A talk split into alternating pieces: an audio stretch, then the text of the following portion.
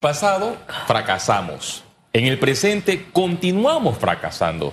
Y en el futuro, así como vamos, vamos a ese mismo camino, a fracasar en materia educativa por la ausencia de política pública por parte de los gobiernos que han llegado a este país. Y esto lo menciono porque cada cinco años se viven los mismos problemas, los mismos cierres, huelga por vigencia expiradas, porque no hay una planificación en el Ministerio de Educación, porque no existe una conexión entre la Contraloría, el Ministerio de Economía y Finanza y el Ministerio de Educación para hacerle frente a las vigencias expiradas que han reclamado los docentes. Pero antes de hablar sobre estos montos que adeuda el gobierno a los gremios educativos, nosotros debemos preocuparnos es por los cierres de las aulas. Los beneficiados van a ser los educadores porque ellos no van a dar clase y usted quiere saber algo, van a continuar cobrando su salario completamente. Eso no ocurre, como ejemplo, en, una empresa privada donde la persona se ausenta y en efectivo le, aplican ese descuento porque no comprobó a qué se debió esa ausencia. En el sector, en el gremio educativo sucede todo lo contrario. Ellos ausentan, pero continúan eh, pagando. Lo preocupante es que los, estudiantes van a ser afectados. Ya fueron afectados durante dos años de pandemia. Y me remito a leer un informe de UNICEF que señaló algo sumamente preocupante. Usted, padre de familia, que escuchó al docente el fin de semana decir, no envía a sus hijos a clases yo le aconsejo que no le haga caso. Envíe el, estudiante a clase porque el afectado va a ser ese hijo suyo. La UNICEF, en medio de la, eh, de la, pandemia, de la pandemia, señaló que Bangladesh, Filipinas y Panamá fueron los países que eh, más mantuvieron las aulas cerradas durante el tiempo de la pandemia de la COVID-19. Además que mientras que el 27% de los países del mundo, las escuelas siguen eh, cerradas total o parcialmente, siguieron cerradas total o parcialmente. Casi 77 millones de estudiantes de seis países continuaron en pandemia con sus escuelas cerradas casi por completo.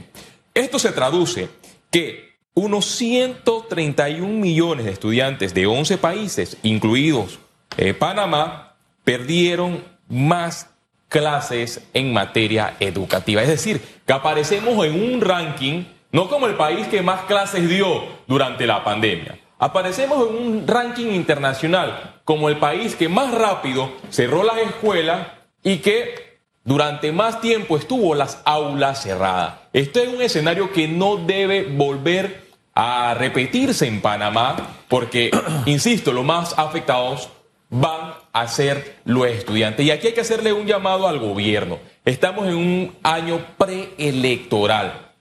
Aquí las altas figuras, como conocemos, están enfocadas en el asunto político, en la reelección y dejan a un lado los asuntos sumamente importantes. Y lo que ha demostrado el gobierno es que vamos a dejar que las aguas se agiten después que los docentes cierran vías, después que los docentes hagan huelga, entonces vamos a reunirnos con ellos entonces vamos a buscar una solución porque así es que trabajamos y así es que se solucionan las cosas. Mire, hijo predilecto de Malagueto, es que ni siquiera tienen que haber reuniones.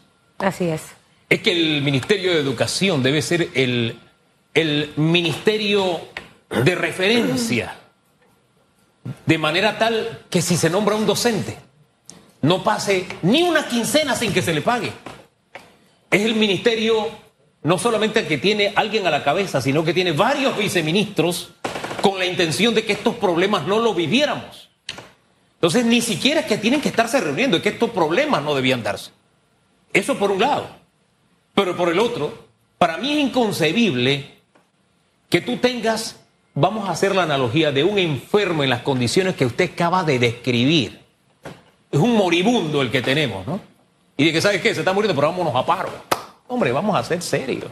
Eso a mí me parte el corazón cuando yo escucho a un dirigente, a un líder, cuya única herramienta para hacer valer su fuerza, porque no nos, no llevamos engaño, ahí ellos tienen sus peleas y sus cosas y a ver quién muestra más músculo. Por eso algunos sí van y otros no van. Pero el, el punto al que voy, ¿en qué momento teniendo un enfermo en esa condición nuestros docentes o dirigentes docentes, algunos de ellos van a pensar en el estudiante. Hombre, mire, hay, que ser creativo. La lucha política, y con esto no me refiero a la lucha de los partidos políticos, es ad infinitum. Las, las herramientas, los recursos son hasta donde su imaginación de. Yo no, no concibo que la imaginación de nuestra dirigencia solamente sea castiguemos a los estudiantes. Yo no, no lo concibo. Yo creo que mis dirigentes docentes deben tener más capacidad que eso. Yo no sé usted. El gobierno debe aprovechar algo, y es que los docentes están divididos.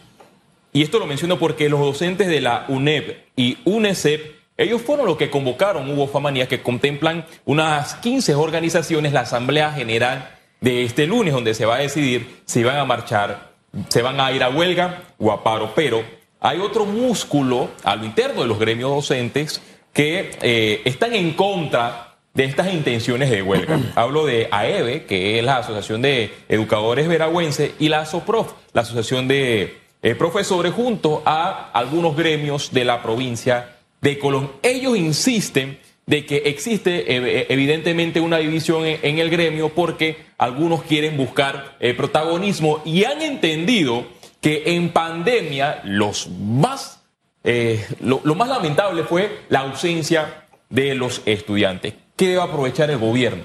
Existiendo esta división, tomar decisiones ya, no esperar mañana, no esperar la otra semana, no esperar un anuncio del presidente Laurentino Cortizo como ocurrió recientemente.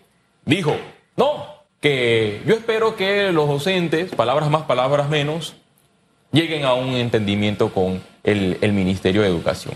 Pero ¿qué entendimiento van a llegar ellos si existen más de 40 eh, millones de dólares en vigencia expiradas, si hay más de 500 docentes eh, por nombrar, aquí no hay planificación, no hay organización, hemos, eh, nos hemos acostumbrado como país a tolerar esta crisis educativa, crisis que, insisto, no solamente se, se, ha repetido en el gobierno del presidente Laurentino Cortizo, sino en todas las administraciones. Desde ya el Ministerio de Educación debe pagarle a los docentes, debe hacer esos nombramientos de manera efectiva y no va a haber eh, algo para que entonces sirva como un trampolín y los docentes se vayan a las calles. Porque como estamos en un momento preelectoral, todos sabemos que la política también puede eh, filtrarse en estas manifestaciones. El gobierno debe procurar que esto no ocurra porque ellos dicen, no, que nosotros somos independientes. Dime, ¿yo cómo puedo certificar que en efecto tú eres independiente? La política siempre en algunos grados está filtrada en las manifestaciones.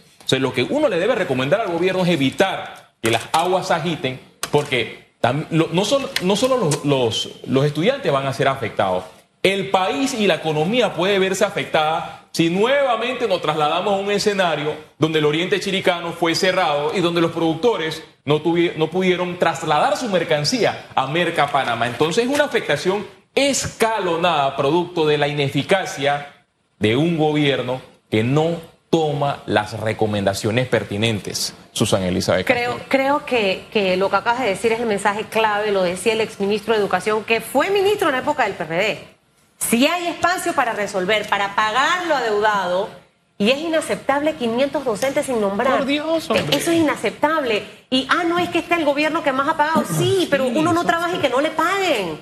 O sea, a nadie le gusta eso. Así que eh, el llamado es que ojalá que se encuentre una solución. Los estudiantes no se pueden ver afectados más. Ya todos sabemos que tenemos una mala calidad de educación y sería un daño terrible a nuestra educación.